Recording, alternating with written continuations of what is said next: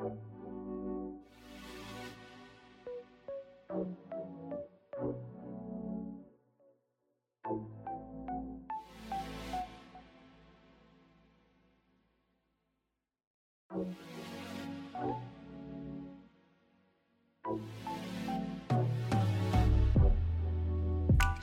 家好，晚安，欢迎收听地表最无用的 Podcast On Air 乐色花时间，我是 DJ Favor。为什么我要突然加入前面这个莫名的 slogan 呢？是因为我仔细思考一下，因为我我自己在我个人的 IG 的字界就是写地地球上最没有用的 Podcaster，就是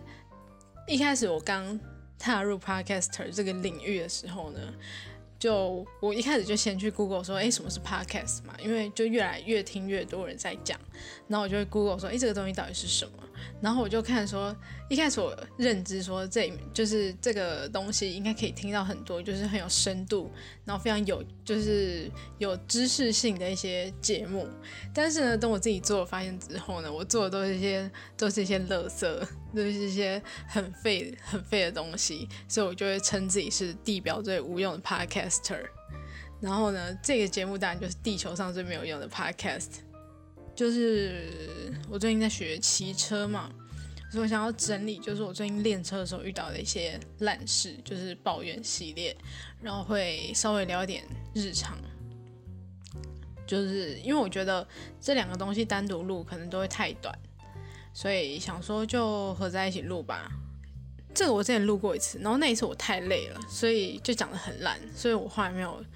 录完我就直接关了。然后这个的话，我那时候是觉得说，因为它有点复杂，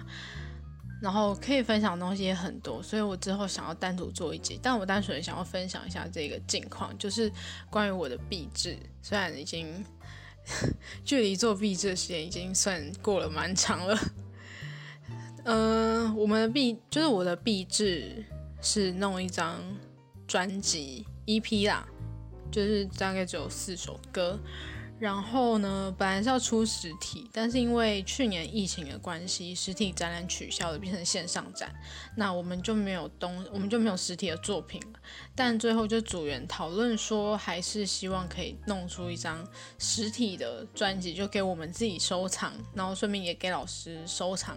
那完成了实体之后，我还是觉得不太满意。就是虽然说，好像我把那个专辑整个包装完，然后分送给大家之后，好像这个东西就应该结束，但我就一直觉得不太满意。前阵子就是因为我非常喜欢听一个组合叫做克拉奇，就我很喜欢听他们歌，可是他们歌就只有那个接声 Street Voice 才能听得到，所以呢，我在听的时候我就想说，因为这个平台呢，算是可以让很多创作者在上面发表他们的作品，所以我觉得我就想说，哎。我们也有作品啊，那我们为什么不上传上去呢？虽然说不一定会有什么人听，但至少就是可以让它保存在一个平台上的感觉。因为我们就只有发 YouTube，在 YouTube 上面发 MV 而已。可是我觉得主要是我自己私心啊，因为我就想要说，嗯，在 YouTube 上面听很不方便。然后如果你要把歌灌进。手机里面就是在歌里面放档案，像 M P 三那样的话，我就觉得很麻烦，因为还要还要就是特别把歌弄到我的电脑上，就是从 C D 弄到电脑，因为没有档，我没有档案，所以我一定要从 C D 下去弄。总之呢，我就花了很多时间在跟组员沟通这个事情。其实这个事情并不是一件非常困难，或是非常，我觉得没有什么好讨论，因为。就也没有什么损失，但是主要是怕说他们不想要公开在太，就是不想要曝光在太多人面前。可是我就想说，反正我们也都有 YouTube，就是有什么差。但是遇到一个问题是，他们不知道什么是接神，什么是 True Voice，所以我在他们跟他们沟通的时候呢，就是解释非常久，就是跟他们说接神是一个什么样的平台。然后讲完之后，他们还是听不懂。然后我想，好吧，那我自己上传。然后我上传完之后，我再把链接发给他们。虽然说我也不知道他们到底懂多少，但不管，就是我自己个人的私心，终于把这个歌曲上传上去了。然后当下我就就是一边走一边听，我就哦非常开心。虽然说我也不知道到底有谁会去听啊，对，所以我现在讲这个意思就是，如果你现在听到这个话，然后如果你刚好有使用接生接生这个平台的话，欢迎到接生上面搜寻 J C，然后数字三，对，欢迎搜寻 J C 三，或者是直接搜 Dreamland，然后就可以找到我们的专辑。但就是反正有兴趣再去听就好了，就是反正 B 字做完我也不是很 care。然后 B 字我真的必须要说，就是在这些过程我真的是心力交瘁，我只能这么说。那但是我觉得可以分享的东西很多，毕竟花了一两年的时间在做这个作品，所以真的有很多的心路历程可以讲。然后我觉得蛮适合之后做一集来讲。其实我之前好像有。做过，就是我那时候是把壁纸的东西分成两集讲，一个是要讲我在做策展的这个工作人员的部分，然后另外一个就是在讲壁纸，但我好像后来没有做完，反正呢，应该之后有机会再拿出来讲好了。再来呢，就是上个月我就用了这个 Bubble，反正就是某一集啊，我就想到说我最近在用一个 App 叫做 LYSN，然后里面有个功能叫做 Bubble，然后。就是用了一个月了，所以我觉得可以更新一下心得。总结来说，就是我那时候买了 NCT 的三名成员，一位是泰荣，一位是任俊，另外一位是犹太。然后现在一个月过去了嘛，然后其实我也续订完了。那我等下会讲说我定了谁的，跟一些实用的想法。首先的话，嗯，先讲犹太好了。在一开始，我最期待应该是犹太，因为我就看了大家的评论之后，觉得犹太的应该我会看的比较开心，因为他感觉就是会有那种比较让你有那种真的有在跟他对话的那种。但是他这个月就很少发，因为以前的话，据说他就是每天发，然后每天的那个内容都会让人家觉得非常的哦心花怒放。但他这个月就是特别少发，大概我用了这样一个月下来发个三四次而已吧。然后内容也不是说很多，再来的话是人俊，比较方便，应该是因为他是中国人的关系，所以他每发一句呢，一定都是配一句韩文一句中文，所以你不用再去那边看很久，还要翻译。嗯，还有一个点是任俊一定会配自拍，或者是配他自己的照片，就是可能别人拍的，但不管，反正任俊一定会配照片，就会有一种久了，你就会有一种好像有一种有点距离感。就是你会觉得很像在发 SNS 的感觉，可是因为 Bubble 这个它的主要的吸引人的点应该是会让你有那种好像你在跟偶像对话那种错觉感，所以我就觉得任俊这个有点就会你就会觉得说好像去经营他自己的，好像去 follow 他的那个平台就是 SNS 的话，好像也差不多。虽然说他个人的 SNS。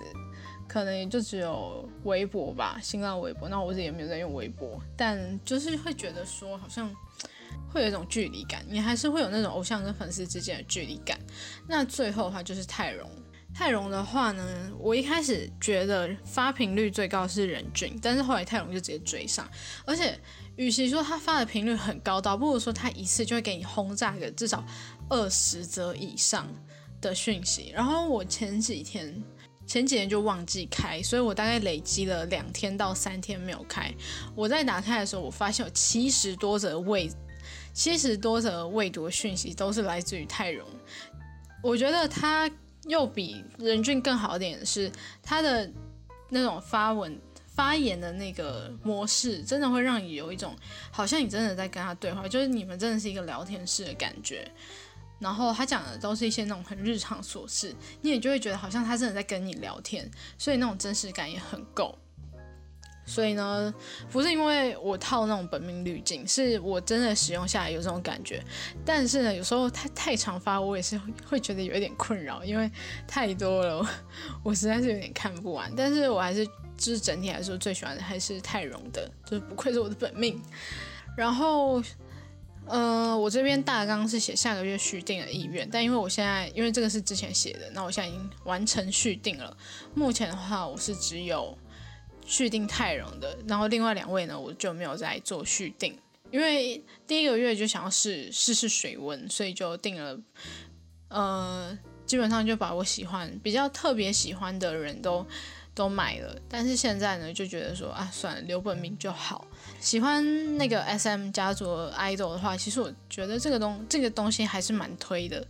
我真的觉得韩国那个经纪公司都超级超级有生意头脑，超级会赚钱的。再来是学车的一个心得。首先，我必须要说，为什么我到了二十三岁，快二十四岁都没有学，就是到这个时候才开始学车。那主要是因为呢，以前就是大家都会跟你说，你就是你要先学脚踏车才可以学机车，因为这样比较好学。但是我其实也是到了大学，甚至到我二十岁，我才学学怎么骑脚踏车，超超，我知道可能有点夸张。但是大家都会觉得说，你南部人又是高雄人，大家都觉得说高雄一定会骑机车，但我不是，甚至我到了很大的时候，我才我连脚踏车都不会骑。我学脚踏车的主要原因，除了大家会一直嘴炮之外呢，还有一点是，呃，就那种过年，然后那种大家都出去玩的时候，他们很喜欢去骑脚踏车。我真的不懂，我真的不懂骑脚踏车有什么好玩的，就你在那边骑啊，然后你也不会。你也就是你骑到一个地方，然后你可能拍拍照就回来了。那你去那个地方到底要干嘛？就是我不懂，就是我从以前都不知道那种自行车道，就是有一些观光景点，它就专门让你骑自行车。我真的永远不懂这个东西的，这个东西就是好玩的点到底在哪？因为有些有些点就是它是除了骑自行车之外，它也没有什么特别的地方，就也没有什么特别好看风景之类的。当然。如果你今天是骑斜力车的话，就是两个人一起可能会比较粗一啊。但是我就我们就不是啊，他们就是坚持要一人，就是大家自己都要会骑，然后就觉得那意义何在？但是呢，为了这个就还是得学，因为你不学的话，大家就是以前可能就家人会嘴炮，然后。在那个场合，就是亲戚也会跟着一起嘴炮，然后我就觉得很烦，我就很讨厌那个情况，所以我就只好学。然后主要是就是也被逼着学，然后就是真的学脚踏车的过程真的非常非常的痛苦，甚至我学了两次，第一次的时候就是把它学会，但是第二次是把它骑手，就是比较可以骑上路。那第一次的时候呢，就发生一件事，因为我。骑的那个地方，那个路面其实是有点凹凸不平，它就是在那种高速公路下的空地。有一次呢，就不小心摔车，摔得蛮严重的，就所以说那一段时间走路都不是非常的方便。然后就那一次摔车给我留了一个很大的阴影，就对我来说，即便说我那时候已经会骑脚踏车，但我就一直不敢骑到路上，因为我就觉得很恐怖。所以呢，第二次在学的时候，就是真的因为。必须要骑，就是出去玩的时候必须要骑，所以我只好再去学，把它骑熟，骑到我可以骑到路上，然后就真的学得很痛苦，但反正就是大概可以熟了。虽然说在那之后，就那一次玩完之后呢，我也再也没有骑过脚踏车。那总之呢，就是因为这样子，所以我就也没有再继续骑摩托车，因为我就是有那个摔车的阴影，因为工作的关系，所以就是。必须有这样的需求，然后就是也是家人就会觉得说你应该会骑机车，因为可以骑车上下班会比较方便。基本上也没有什么说不的权利啊，所以就还是学了。目前的话好像也学了大概两个礼拜吧。嗯，其实我第一天就会骑了，就是我第一天就可以在路上走的阶段，但是还是会觉得很可怕，所以之后花了一个礼拜的时间在那种没有人的小空地骑。就是我原本学脚踏车的地方，但不得不说，我每次骑到那边的时候都很可怕，因为在我学脚踏车的时候，那边都还是一片空地。可是，在我已经要骑摩托，呃，在学机车的这个时候呢，那边变成了一个小型停车场，那边停，呃，停了很多的车，它中间只有一个小小的，没有很大，但也不会说很小的走道，就是基本上还是要让车有办法出来嘛，就大概是那样子的空间。所以呢，就利用那个非常小的空间在里面学车，然后它是连你要转都非常的困难那种，所以对于当时还是刚学没多久的我来说，真的是一个非常痛苦的事情。但是呢，这个还不是最。最困难的，最困难的是，就是你每次在骑的时候，你就看到前面的车好像很贵，然后你就会特别小心。我觉得这个也是在那边骑车的一种磨练吧。后来最近呢，就是在比较熟了之后呢。就是我妈就让让我到路上骑，就是有红绿灯的那一种，就是练习上路可以骑熟一点。所以呢，最近都是在家附近的一些就是马路上面骑。就是现在也会有现在的一些困扰，那就是我接下来要来抱怨的地方。首先是遇到那种八加九。就是我后来跟我朋友抱怨之后，他们觉得应该是一八加九，因为我当时没有很仔细的去管。我是要右转，然后他是直行，所以他骑在我的前面，但是他非常的恐怖，就是他整个人就是那种吊儿郎当的感觉，就是给我的感觉是那种吊儿郎当的感觉，然后他整个人就是摇摇晃晃的，然后还会不时的跟旁边的人聊天，然后他就是非常的就是很不稳定，我甚至觉得说我。才学一个礼拜，感觉技术都比他还好。反正他就是非常的吊儿郎当，然后又不是很稳定，然后就是也不管后面的人怎样的，反正他就是一副活在他自己的世界。但对我来说就很痛苦。我骑在他后面，然后那时候车子我旁边都已经有车子，所以我也没有办法超车或变换车道什么的，就是我必须得要骑在他后面。然后我就一直很担心说我会撞上他，因为他就是忽快忽慢那种感觉，然后就一直摇晃，你就没有办法。就是他整个就是非常，你没有办法去预测说他下一步到底会做什么事情，然后就非常危险。后来就是好不容易绿灯了之后呢，他在捡，他就是居然可以骑到他的踏板上面的东西掉出来，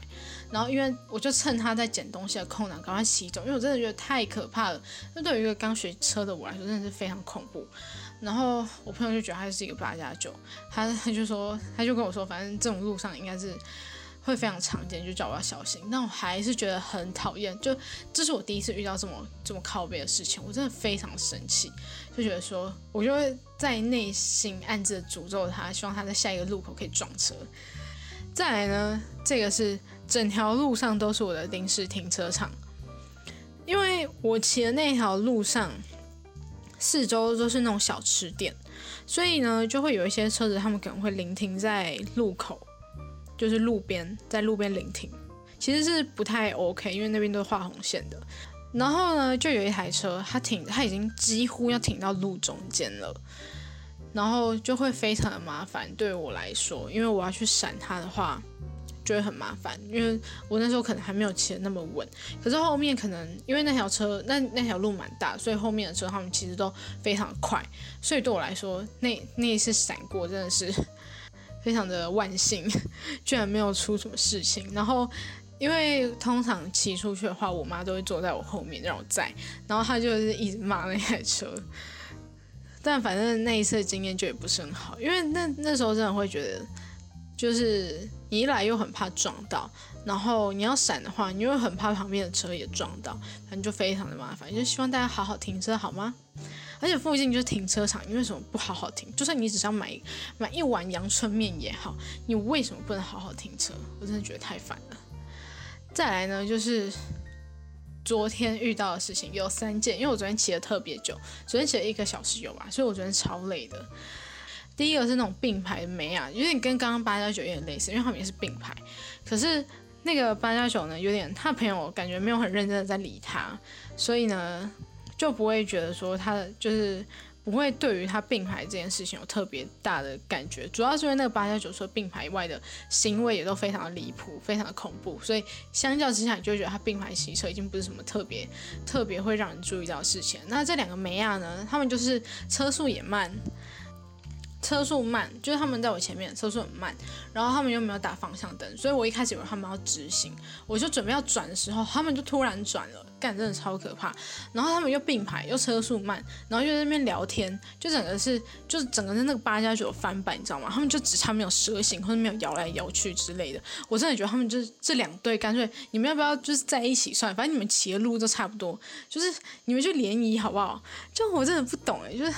你都已经骑到路上，你根本好好骑车，不要聊天。你要聊天的话，你就不能停下来聊吗？就是有差那有差那一点时间嘛，而且刚停红灯的时间已经够你们聊了吧？就是我真的搞不懂，你为什么连骑车的时候也要聊天？我真的不能理解。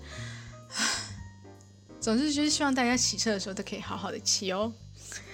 再来呢，就是这也是不打方向的，反正我就是最近很靠北那种不打，就是转弯不打方向灯的人。我遇到这个也是在，呃，我要准备转弯的时候，然后我也是以为他要直行，而且他就是也没有打方向灯，然后我就以为他要直行，而且他已经骑到一半喽，所以你就会觉得说他应该要继续骑下去啊，没有，就正当我转我已经转过去的时候，他又那边给我转，然后我就整个措手不及，因为你要转的话，你就会整个我们两个车身就会差点碰到，我当下就超不爽的，我想说干为什么不打方向灯？然后而且你还载你的女儿，万一就是你整个就是撞到的话。就是他不就是会受伤嘛？因为我就是首先就是先撞到你的女儿，然后我就觉得说你可不可以保护好就是给你在的人？就是人家因为一般来说出车祸的话，被载的永远是通常被载都会是最严重那个，因为他们可能会没有防备心。今天这个人给你载，因为其实我不确定那个是不是他女儿，但我觉得应该是啊，就是就是你至少照顾一下人家的安全嘛。然后基本上他。我认为他应该是你的家人，所以就啊，我不知道该怎么说，反正我就觉得，就是希望大家都可以好好骑车哦。还有，最后一个我真的是最后一个，这个真的是必须要好好骂一下，连同他的家长也一起骂一下。这个是在我家附近的小巷子，我家呢就是靠近那个正义站跟科公馆站之间，所以呃，如果大家就是只呃在有在那附，就是有住在那附近的话，可能最近都会在那个。原本是铁，呃，原本是铁路的那一边，然后现在它变弄成了一个公园，可能都会在那边可能运动啊、走路之类，或者是呃带宠物出去，就是那边晚上现在非常热闹，因为大家都会在那边运动。然后当然我也是。那这件事情呢，反正就是因为我就在家附近骑嘛，然后我一定会骑到那附那那附近的路。那那边呢，就是它应该。反正他是我一个邻居，就住我家附近。然后她是一个小妹妹，就是才国小而已。因为她当时还穿着，就是走，呃，她当时还穿着国小的运动服，就是一眼就看出来，因为她跟我念同一年国小。好，首先我没有想要批评她的打扮的意思，因为我觉得小孩就是比较那个一点。但我不得不说，你穿着学校就是国小的运动服，然后下面配一个纱，就是那种蓬蓬纱裙，我真的不能理解。然后。然后他就在那边蹦蹦跳跳，一直乱跑，要不然就是一下子就骑他的脚踏车，不然就反正就是一一直乱跑乱跳。我真的觉得，如果我穿着那种裙子。然后就是我小时候穿的那种裙子，然后也在路上就蹦蹦跳跳的，我妈应该会想打死我，因为那个裙子一旦弄脏就是超级难洗。然后他的家长就是不管他，反正他就在那一条路上面就是一直各种就是追赶跑跳碰。然后你知道那条路非常的小，我这边骑车的时候都要非常小心，而且他呃我这边骑车的时候会经过一个下坡，所以那个那边速度是有点难控制的。但我会尽量控制让自己慢一点。可是你知道？那个妹妹就一直在那边跑来跑去，然后那条路就已经很小，她就一直在暴冲，就她完全，就我会觉得非常危险，但她可能没有这个意识。然后她的家长，她的我不知道她的妈妈，然后还有可能也有她的阿妈，反正就我看到她的家长在，她家长就完全。不理他，就直接放任他在那边跑来跑去，然后他们就只，他们就是那边站在家门口那边聊天，然后那个妹妹就是就一直从这边跑到那一边，然后就骑着他的车从这边骑到那一边，然后我大概因为我会一直在那边绕嘛，我大概遇到他这个三五次有，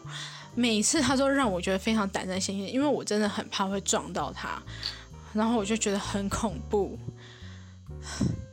就真的觉得不要闹了。就是会希望说，希望下礼拜我在骑的时候可以不要再遇到那个妹妹。好，以上呢就是我对于骑车近期骑车，然后遇到一些马路三宝的一些烂事抱怨。但不管怎么说，还是希望我可以快点学，快点学好，然后快点考到驾照。因为这个就是我接下来要讲的，因为我最近发觉到我家附近不是说很近，但也不是说非常的不近。就是怎么说呢？因为呃，如果要到那边去的话，一般我会坐公车。可是从这边到那边的公车只有只有一台，就只有一个路线。要回来的话，因为我家那个站是离它的起点站算是比较近的，所以我比较好控制去的时间。可是回来的时间的话呢，因为那一班车它又跑的路线非常非常的长，就是它的班距，呃，不是班距，就是它你。错过一台的话，大概要再等一个小时才可以再坐到下一台回去的车。就如果说我真的等不到公车的话呢，我我有时候就会选择从那边走回我家。虽然说有时候可能也是要走个一二十分钟，但就不是说特别的远，所以有时候我还是会选择这样做。但是，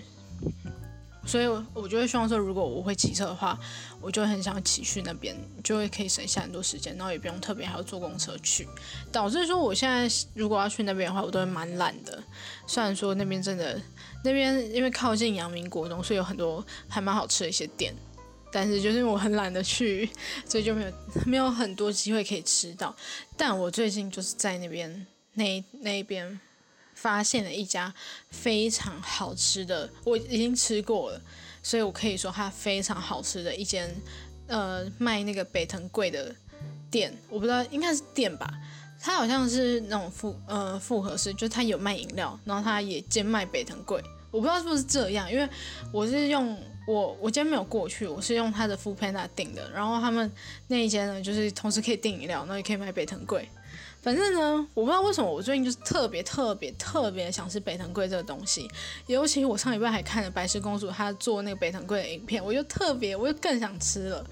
然后我就刚好想到说，我前阵子因为我都会在 IG 上面 follow 一些就是那种专门贴一些美食的 Instagramer，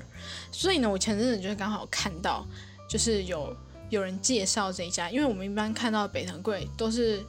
都是一般都是原味嘛，或是花生，但是呢，它有卖各种口味。甚至还有什么抹茶、巧克力啊，还有什么肉桂之类的，所以我就真的很想吃，因为我觉得如果单吃原味的话，感觉会很 boring，然后又会觉得好像有点甜腻的感觉，所以呢，就是即便说我家已经有一台卖北藤贵的，我就是一直没有去光顾，然后我就很想吃那一间，因为那间就是有各种口味，然后反正就是我最近真的太想吃了，我就会去查那一间。就稍微查一下，确定一下它的位置，然后我就想说，等假日的时候我一定要去。结果就发现它有副喷达，所以我今天就直接用副喷达点了。然后我就买了个抹茶跟紫紫紫薯紫地瓜，干超好吃的。就是紫地瓜的话，它就呃除了甜之外呢，还有淡淡的地瓜味，所以你不会吃了觉得好像很腻的感觉。然后我觉得吃就这两个口味吃起来都不会很甜，所以。不会说，虽然我吃了两份，不会说特别有负担。不然我真的觉得，因为我最近我最近在减肥，所以我真的很克制吃东西这件事情。除了吃正餐的时候，我可能会吃多一点。然后当然是再是抹茶，基于我是一个抹茶控，所以我一定要点抹茶。然后我不得不说，它抹茶超好吃，就是很抹。然后它的那个抹茶粉也是很赞，就是那种微微的苦味，而且因为它微苦的关系，所以就让。那个北藤龟又不会再那么甜了，我就超喜欢，就觉得就很，我就在一直在思考说，天哪，这样我下礼拜还要不要再去买一次？真的很好吃哎，我真的去，我真的大腿。虽然说它就比较那种古早味的北藤龟算是稍稍微贵了一点，就可能是古早味的那种呃一两倍吧，但是它真的很好吃。反正就是我最近吃到一件很好吃的北藤贵，就满足我最近很想吃北藤贵的心理。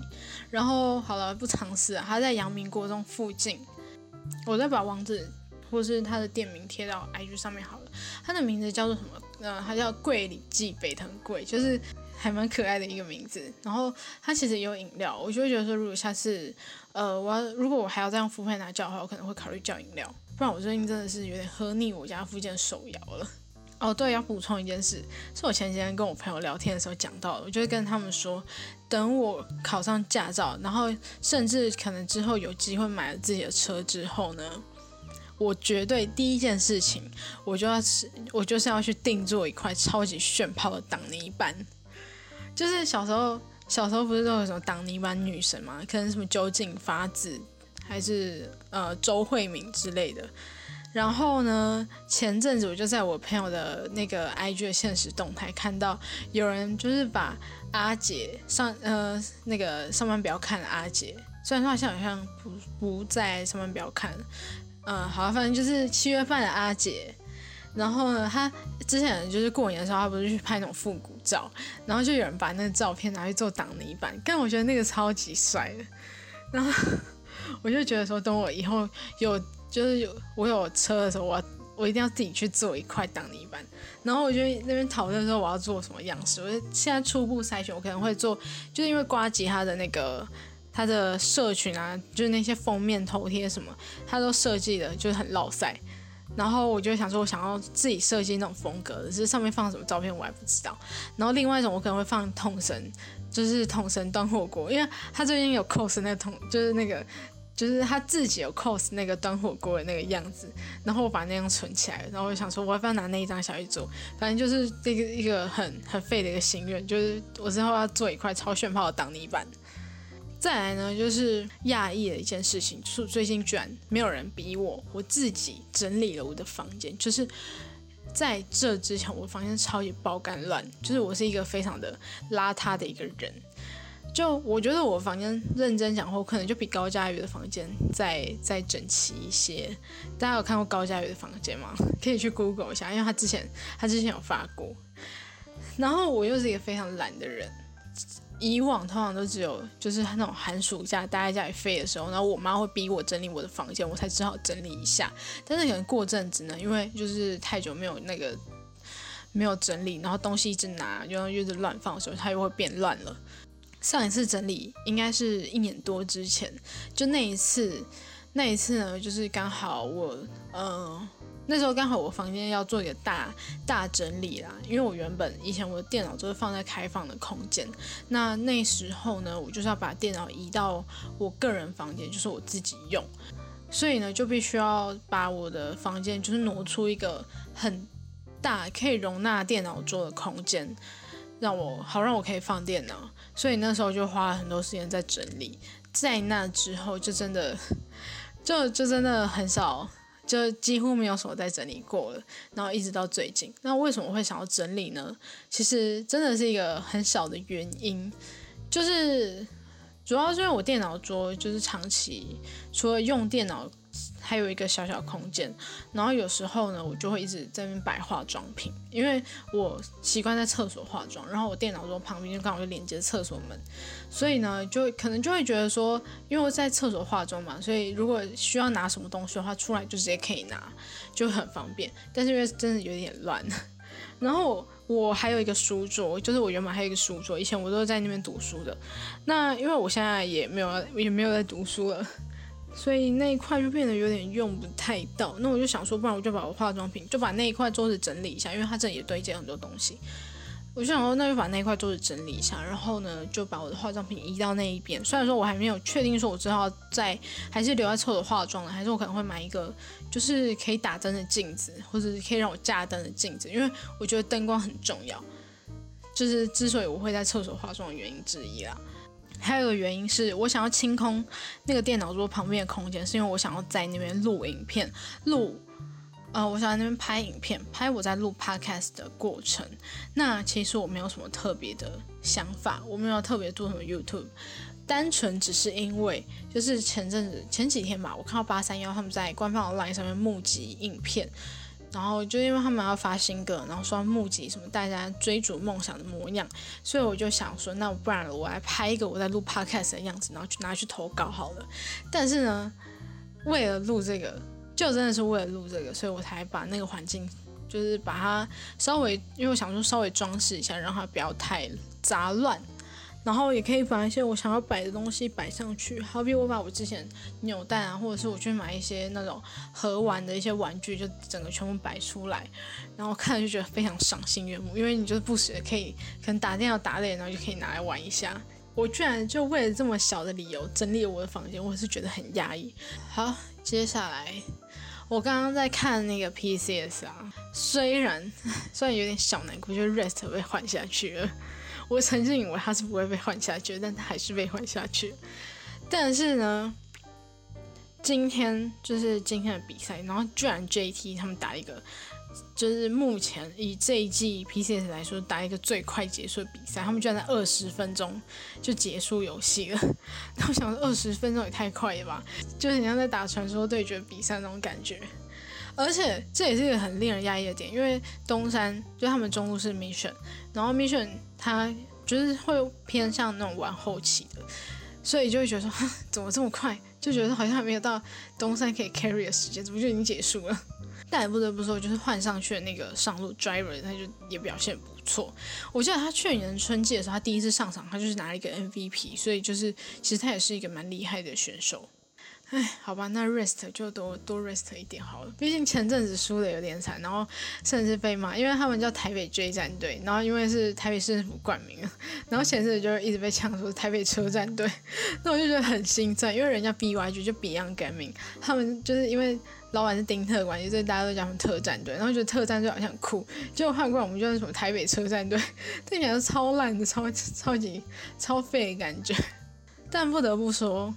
之前应该好像录了一集，就是也是我在讲 Bubble 那一集啦。那时候我就说我那时候还在看 LCK，因为那时候 PCS 还没有开始。那时候呢，就我就说我是 LCK 反指标嘛，我看的比赛都是输啊。然后我觉得我到 PCS 依然是反指标。就我在赛前的时候，我非常看好两支队伍，一支是 JT，一支是 Alpha。然后这两支呢，JT 前面好，最近可能好一点，前面的话就可能。有点不是那么好，所以因为这一这一集的脚本我就是算前一阵子写的，所以那时候他们还没有战绩说还没有说非常漂亮，就是那时候名次还是在在中间的部分。但是经过今天呢，他们已经到第四名，就是算还蛮前面的。然后另外一支阿法，就是因为前面我就很期待上路是三 Z，然后中路是 Apex，然后还有小安，你就会非常期待这一支队伍，结果就是他们。在我写这一集的时候，就是一直保持一种连败的那个，一直到上礼拜，上礼拜他们打了，就是除了当时除了阿法之外，还有另外一支就是完全没有赢过的战队，叫做里亚。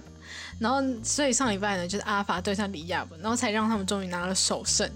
然后昨昨天吧，他们也就是又赢了 HKA，就拿了第二胜。所以现在就是从倒数第一变成倒数第三，就还好。就觉得说天啊，我前面那么看好这两只，是不是有点被我毒奶到？后来呢，因为我就觉得说，只要我看是不是都会输，就是之前好像就是有这种感觉，我看了 JT 的比赛，然后都会输。所以呢，我前阵子呢，我就一直不看，也加上因为我最近晚上都会去骑车跟运动的关系，所以其实也没有什么时间可以看。然后就真的我没有看就赢了，就真的干我超不爽的，是怎样？好了，那如果如果说这样子可以换取他们多赢一点的话，那我就少看一点嘛。或者是我可能会先请我朋友看，然后他如果觉得说哦，大概也没有什么机会被逆转，然后好啊，我才会看一下。不然我很怕我可能前面他们优势，然后我一点进去看的时候，就整个被整个送掉，然后我就觉得说干是不是我害的？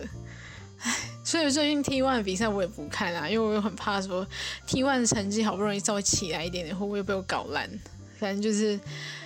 就觉得说天哪，我到 PCS 也是一样的。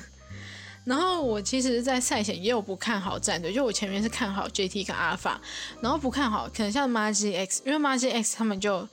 一次走了三个嘛，然后换了就是都是呃除了亚伦之外都是新人啊，就觉得说怕他们就是经验不足之类的。可是其实不会，他们就是就是其实大家就还配合很好，而且。以前就可能会觉得说，好像哪个就是专门来，他可能会觉得，哎，好像不一定发挥那么稳定。可是他就是也就也会站出来 carry，然后觉得天呐，太感动了。然后再来的话，当然就是 Beyond Gaming，因为 Beyond Gaming 的大部分的选手都是以前 HQ 的选手，然后这些人就是他们基本上没有什么上场过，所以就你也很难。虽然说他们在那什么六都啊、亚洲杯成绩都很好，可是你就会有就会有一种。因为他们都是二军上来的，就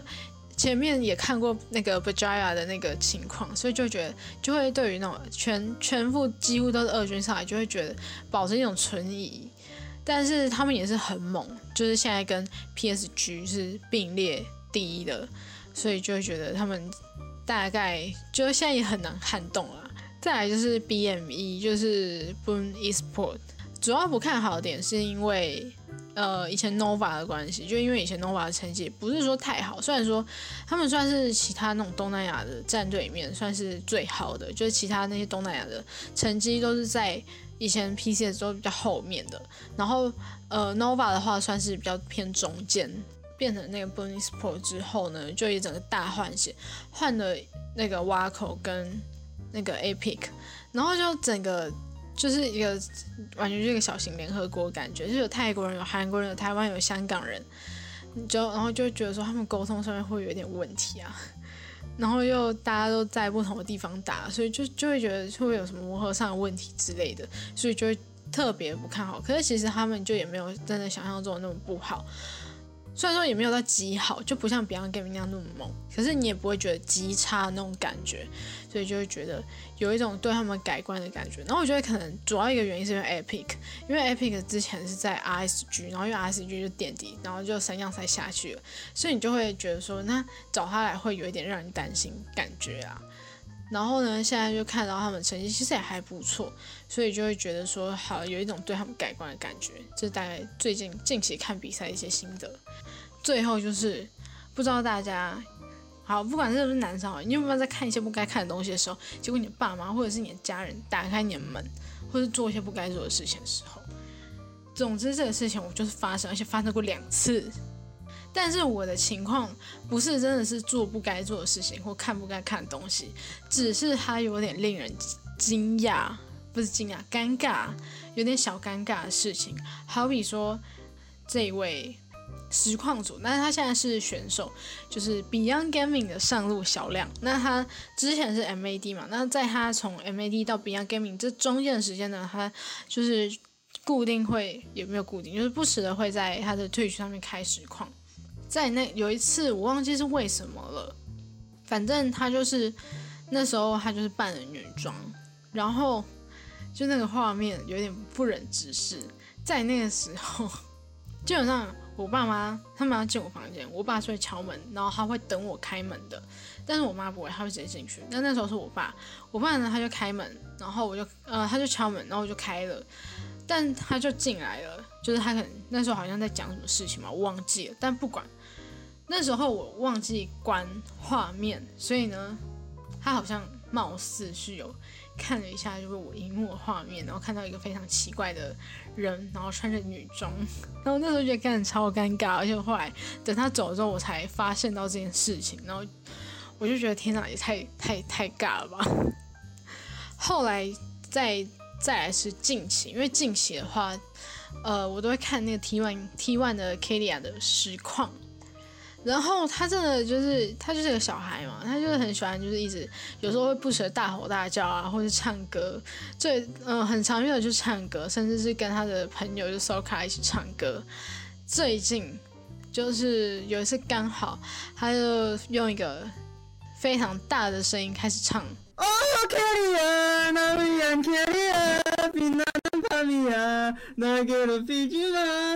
唱完这一段之后，唱完这一段时候呢，就这么刚好，这么刚好，就是我妈，我妈就开门进来了，然后那个声音之大，因为我也没有关的，呃，我也没有关小声，所以那个声音就是非常猝不及防的，就是非常大的炸出来，然后就尴，也是一个尴尬到爆。总之就是希望大家。在不管是看一些奇怪的影片啊，做一些不该做的事情的时候，记得要关紧门窗。今天好多劝世的，就是大家大家好好骑车，然后关紧门窗之类的。好了，大家希望大家都可以过得顺利。就是你知道，刚过完一个年假，都是特别的痛苦，而且下一个年假还要再等一个月，就是特别累。但是最近还有一些令我非常期待的事情，所以我就会觉得。相比之下没有那么累，虽然偶尔还是会蛮累的，但就是可能感觉上会好一点。但不管怎么说，就希望大家可以过得顺利，然后有什么事情都可以留言给我，到我的 IG 或者是也可以发 email 之类的。啊，然后拜托投稿一下 favor 的通信，虽然我不知道到底有没有人投稿，然后我一直搁置着没有做，但希望大家可以快点，我可能。